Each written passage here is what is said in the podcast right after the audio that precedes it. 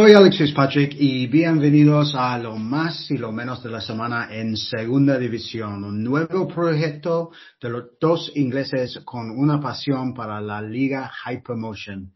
Algunos de vosotros ya seréis conscientes de nuestro podcast en inglés que grabamos todas las semanas y que se fija no solo en los equipos más grandes de la categoría, sino en los 22 que componen la Liga Hypermotion.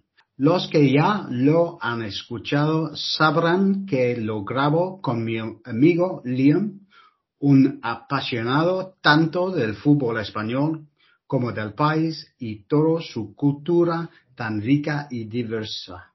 Bienvenido, Liam. Buenas tardes, Alex. E-, es cierto, aunque vivo en el noroeste de Inglaterra, he tenido la suerte de visitar 16 de las 17 comunidades autónomas y más de 70 estados de fútbol a lo largo de esos viajes. El amor de mi vida en cuanto al fútbol español es el Real Zaragoza, pero me, me apasiona mucho más que solo esto, sobre todo los equipos más humildes. ¿Y tú? ¿Por qué decidiste empezar a grabar este podcast? Y, son, dos y son casi dos años ahora que llevamos haciéndolo, ¿no? Sí, en pocas palabras, porque me encanta la segunda división. Todo y cualquier cosa puede suceder. Eh, soy socio del Real Club Deportivo Mallorca, así que no tengo un equipo en la liga, eh, en la segunda división, pero lo menos, eh, por lo menos en este momento. Pero me encanta verlo a, pesar de todo. Liam, ¿quieres explicar a nuestros oyentes el nuevo proyecto que estamos lanzando hoy? Uh, pues sí, um, sería todo un placer. Um, llevamos bastante tiempo considerando la posibilidad de hacer algo en español también y, aquí estamos. Uh, lo que se tiene que decir antes de comenzar es que no va a ser una traducción de lo que ya ofrecemos en inglés. Algunos de vosotros ya habrán escuchado esto, claro. Uh, y, además será más breve para los que no tienen mucho tiempo libre, pero que comparten nuestra pasión y, quieren estar um, quieren saber lo que está pasando eh, en, en la liga, no quieren estar eh, al margen de, los acontecimientos eh, semanales. Así que vamos a dividir este mini podcast en dos secciones y lo vamos a llamar lo más y lo menos de la semana, como ya has dicho, y, y en nada más de unos 10 o 15 minutos vamos a repasar lo que para nosotros han sido los eventos más destacados de los últimos siete días, tanto en el campo como en los vestuarios, las redes de prensa, las redes sociales, en breve. Eso es lo que vamos a prometer. Os, pase donde pase. Eh, así que sin perder más tiempo, porque ya hemos pasado un par de minutos explicando todo. Eh, empecemos contigo, Alex. ¿Qué te ha impresionado más en la última semana? Pues a mí más de la semana eh, es de la semana, pero también de la segunda mitad de la temporada hasta ahora. Eh, el señor Bocadillo de eh, Mortadela, Julián Calero del Fútbol Club Cartagena. Eh, su equipo era colista de segunda cuando llegó y la cosa ha quedado así hasta justo antes de Navidad. Pero el Cartagena ha sumado 16 puntos de los últimos 18 disponibles y en el día de hoy tiene 31 puntos y están fuera de los plazos de descenso. Sí, son explicaciones matemáticas simples, ¿no? Tres puntos, tres puntos, tres que no sumas, tres que sumas, tres que no sumas, y al final te sale la explicación. Pero la realidad es que si nos dicen esto el último día antes de irnos de vacaciones, pues alguno nos habría tachado de locos, ¿no? Pero yo sí que creía que el equipo iba a dar un cambio. Es verdad que el cambio está siendo radical y que ahora también están pasando muchas cosas buenas que antes no pasaban, ¿no? Entonces, pues bueno, lo achaco sobre todo al, trabajo del grupo, al, a la creencia que ha tenido el grupo en el mensaje que les hemos mandado y, y, al trabajo del día a día, ¿eh? que es un trabajo brutal, que vosotros no veis, pero que se está haciendo un trabajo brutal, ¿no? Entonces, es un poco todo y, y eso hace que estemos en esta situación que sigue siendo complicada, nos vienen curvas, como dije, pero hemos pasado la primera curva y con velocidad en la Romareda, ¿eh? Cuidadito, que eres un campo eh, muy, muy complicado. Muy bien, y, tuvo un resultado eh, el fin de semana pasado que me ha dolido bastante, ¿sí? En, la Romareda. sí, el, viernes pasado ganó en la Romareda jugando con 10 eh, para 45 minutos. Eh, los maños dirían que por una parte es su culpa, pero es cierto que podrían haber sido mejores en ataque y, detrás también. Pero decir que lo único que los equipos de Caleros saben hacer es echar números detrás en un bloque bajo y jugar con agresividad eh, es, es una simplificación. Pero el viernes pasado hemos visto un partido en que con 10 Calero ha hecho un masterclass. Pero también hemos visto algo bastante raro. Dos jugadores que han entrado desde el banquillo durante el partido y más tarde en el partido han salido. Y luego Calero explicó por qué lo había hecho. No suceden ni las he hecho en mi vida. Son situaciones que no he hecho en mi vida.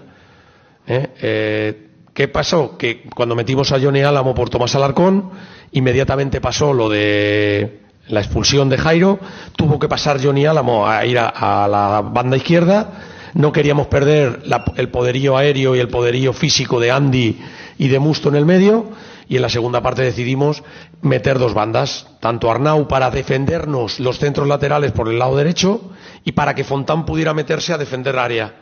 y eso implicó también porque tuvo que salir eh, eh, Johnny Álamo para meter a Arnau Ortiz y que nos diera la velocidad como en el mano a mano con el portero, ¿no? Y luego Arnau sola tenía amarilla, tenía amarilla, nos, nos meten el gol, sabemos que nos van a apretar y lo que decidimos es meter a, a Gonzalo Verdú para que Fontán pase a hacernos la zona lateral e ir poniendo parches a las situaciones que iban produciéndose durante el partido, ni más ni menos. Y había agua y íbamos poniéndole parches a la barca de agua para que no nos ahogáramos. Y bueno, pues al final ha salido bien porque también sabíamos que ellos al echarse tan encima de nosotros iban a sufrir a la contra. Por eso metimos la velocidad de Arnau, por eso metimos a Ortuño para que se la quedara y por eso hicimos ciertos eh, movimientos de, partido. Hombre, a, mí esta explicación me parece fascinante, aunque su decisión de hacerlo dañó bastante a mi equipo. Eh, pero lo que, lo que para mí eh, demuestra es que este, este chaval, Carelo, e, es que a un nivel de, detalle que está dispuesto a llegar con su equipo técnico para ganar un partido muy complicado con 10 y, y eso e, es que también habrá explicado a los, esos jugadores porque para ellos tiene que ser complicado, ¿no? Em, salir del campo como ya, ya, van a, van a estar decepcionados, ¿no? Por, por haber estado tan poco tiempo eh, en el partido. Y yo creo que Calero tiene esa calidad, esa, esa personalidad que habrá hablado con ellos, les habrá apoyado, habrá explicado a esos jugadores por qué ha hecho lo que ha hecho. Y yo creo que eso es algo que tiene Calero. Los que dicen que solo tiene agresividad y todo eso, me parece que tiene mucho más que esto, ¿no? Me parece que tiene muchas más cualidades que simplemente la habilidad de organizar un equipo y de, asegurar que compitan bien. Pero hay alguien, hay otro entrenador, de la categoría que, no es tan aficionado de Calero, ¿no? el señor, el señor Alessio Lisci del Mirandés. Hoy habla la, televisión, que la gente mire el partido, porque hay temas que no se pueden hablar, entonces que la gente mire el partido y cada uno saque la conclusión de, por qué hoy no se puede hablar de fútbol. La noticia buena de hoy es que solo dos jugadores ahora van a hacer, pasarán por el hospital para ver si qué le ha pasado, eh, Méndez y, y Nino, entonces esto es lo positivo porque podía haber ido mucho peor. Hombre, lo que tenemos que clarificar es que estas palabras de Listi fueron de la semana antes, ¿no? Entonces no, no es, técnicamente no es de la semana, lo más lo menos de esta misma semana en que grabamos. Pero ¿cómo reaccionas a esas palabras de Listi? A mí esto parece una falta de respeto de Lishi a un compañero, un entrenador de la, misma categoría. Eh, sí, el Cartagena juegan con agresión y con ganas y los demás equipos saben perfectamente que van a tener que luchar cuando juegan contra un equipo de Calero. Pero el Cartagena tiene su, su propia lucha. Está luchando por su vida en la, categoría. Es un discurso sobre dos estilos distintos. Los que quieren tener mucha posesión de la pelota y los otros que quieren ganar de cualquier manera. Y cuidado, señor Lichi, por, por, todo el buen trabajo que has hecho con, con su equipo joven este año. Eh, cuidado, porque al final no hay casi ninguna diferencia en puntos entre tu equipo y el de Calero. Eh, y, además, Liche ha, tenido siete partidos eh, perdón, Calero ha tenido siete partidos menos en el banquillo esta tem temporada que, que señor Lichi. Sí, sí, estoy de acuerdo con, contigo. Algo que, que, que, puedo mencionar ahora, que también no es suficiente para que sea mi menos de esta semana, pero para mí Lichi no ha tenido una semana muy impresionante. Este fin de semana, por ejemplo, en una red de prensa, ha dicho que su equipo tiene que tener muchísimo cuidado no por los hombres de Calero, sino por el mercado de enero. Y yo, yo entiendo eso como una queja, pero el Mirandés fichó a, a seis jugadores y, y, es cierto que perdió a Rubén Sánchez porque volvió, volvió a español al último momento. Pero si tú eres uno de esos seis fichajes, a ti te va a parecer que tu nuevo entrenador no, tiene mucha confianza, porque más o menos está, está diciendo que, que, no vales mucho en cuanto a sus planes para lo que queda de la temporada, que todo el mundo, eh, el equipo tiene que tener cuidado, como, como si no fueran suficientemente buenos para ayudar a su equipo en, esta lucha que ellos también tienen.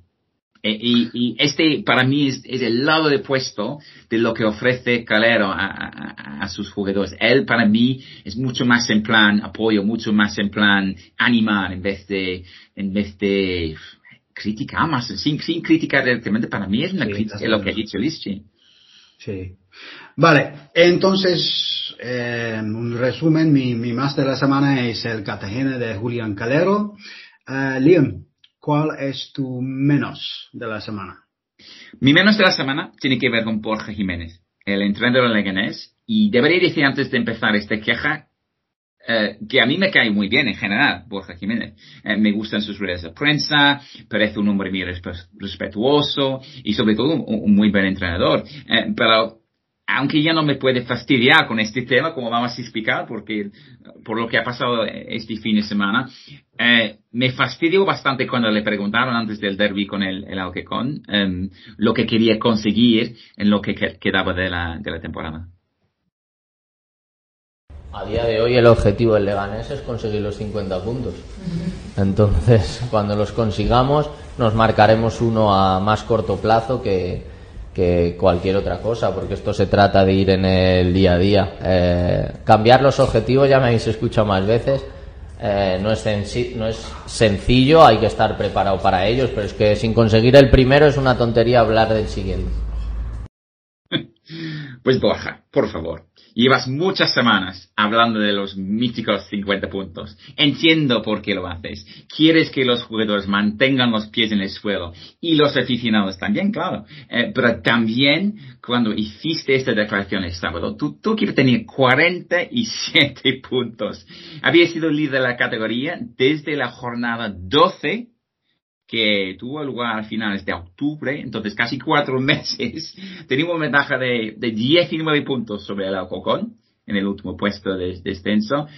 A mí ya te vale, por favor, me decía a mí mismo eh, cuando oí esto. Pero como ya te he dicho, eh, buenas noticias para mí y para los, para ti también. Yo creo que Alice, que a, a ti no te gusta mucho, te, te, ha fastidiado un poco esta postura, ¿no? Porque el Leganés ya tiene 50 puntos. Así que Borja, lo siento, pero ya no lo puedes mencionar. Liam, la verdad, es que, tengo ganas de escuchar la siguiente rueda de prensa de Borja Jiménez para descubrir, descubrir cuál es su nueva arma, psicología.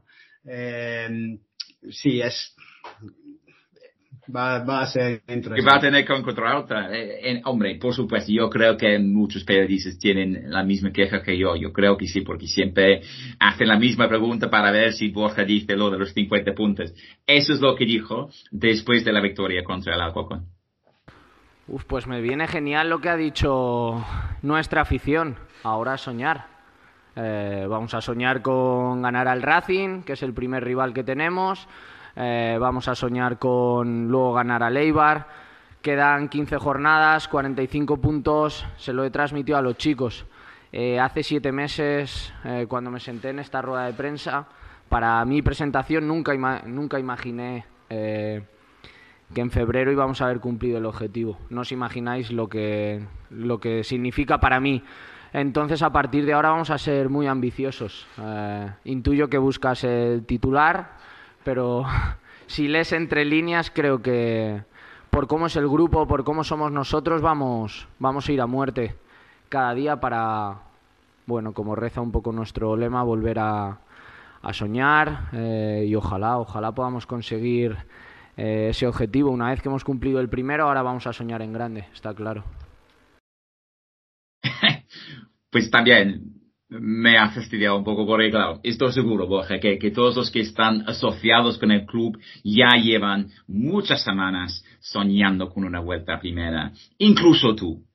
Pero bueno, por lo menos, ahora todos tienen tu permiso de hacerlo y, y, nosotros les deseamos mucha suerte en cuanto a conseguir estos sueños, porque para mí, el, a mí me parece eh, un, un, club que sabe gestionar las cosas muy bien, el Leganés. Me gusta mucho lo que hace su departamento de comunicación y marketing. En muchos casos yo creo que tienen eh, ideas muy innovadoras con sus campañas de publicidad.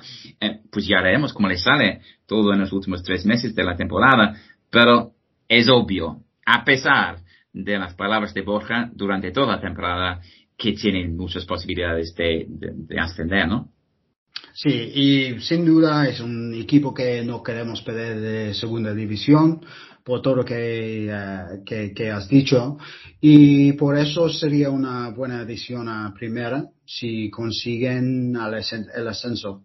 Em, le deseamos mucha suerte y creo que van a necesitarlo porque los equipos detrás como el Español, el EIBA, el Sporting, el Real Oviedo, le van a empujar con mucha fuerza durante, durante las jornadas que vienen.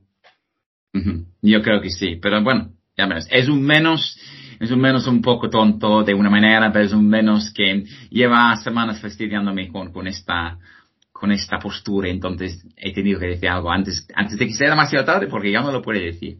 Bueno, vale, eso es todo lo que tenemos para esta semana. Si te ha gustado lo que has oído, por favor, haznos el favor de compartir el enlace para este podcast con otros eh, a quienes les interesa eh, la, la, Liga Hypermotion. Volveremos el próximo martes con lo más y lo menos de la semana en la segunda división. Eh, y si, por ejemplo, tenéis otras opiniones, pues por favor, compártelas con, nosotros. Eh, por ejemplo, si, si vosotros pensáis que los, los goles de Sebas Moyana, por ejemplo, deberían ser en, más, o si hay otro menos que te gustaría mencionar, ponlo en, las redes sociales para que podamos ver eh, vuestras opiniones. Si hablas inglés y quieres escucharnos en más detalle y mencionando más equipos, el enlace a nuestro show en inglés está en la descripción de este episodio. Hasta la próxima. Nos vemos la semana que viene. Gracias por tu, tu atención y recuerda que segunda no significa que sea inferior. No me digas que me quieres.